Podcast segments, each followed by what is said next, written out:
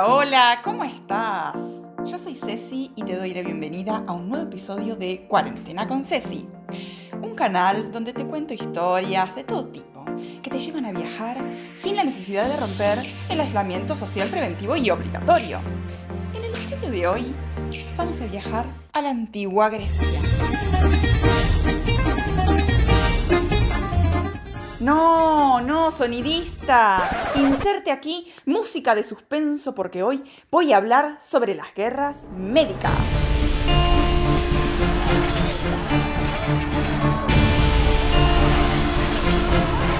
Nadie pudo con el invencible ejército de los persas. Nadie, excepto los griegos.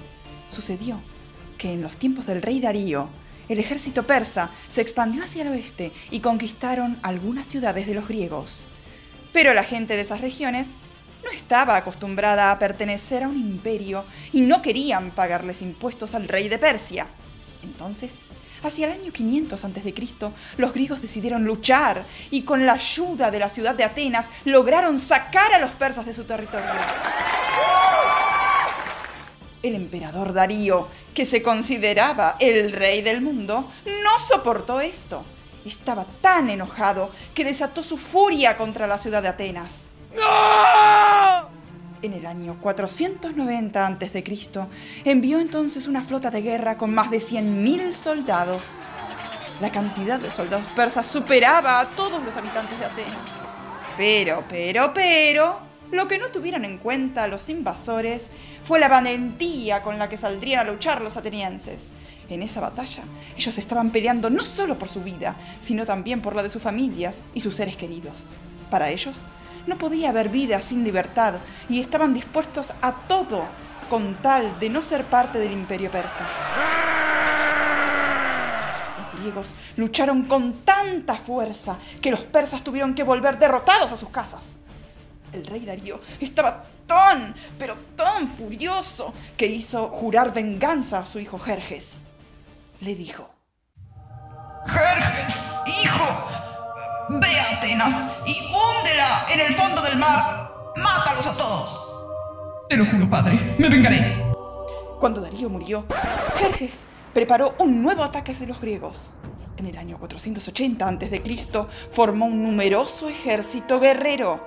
Jerjes estaba dispuesto a todo con tal de invadir las tierras de los atenienses. Las polis griegas, al ver esta amenaza, decidieron unirse y luchar juntos. Sin embargo, el ejército persa entró en Atenas y la destruyó por completo. F por Atenas. Muchos atenienses lograron huir y construir una flota naval para recuperar su ciudad con una nueva estrategia, la batalla naval. Así fue como los persas fueron derrotados en la isla de Salamina. Jerjes envió su enorme flota al ataque, pero las naves griegas eran más rápidas y ágiles y comenzaron a hundir los barcos de los persas. Así fue como los atenienses vencieron por segunda vez al ejército de Persia. Desde ese momento, los persas no quisieron volver a invadir alguna tierra griega y los dejaron en paz.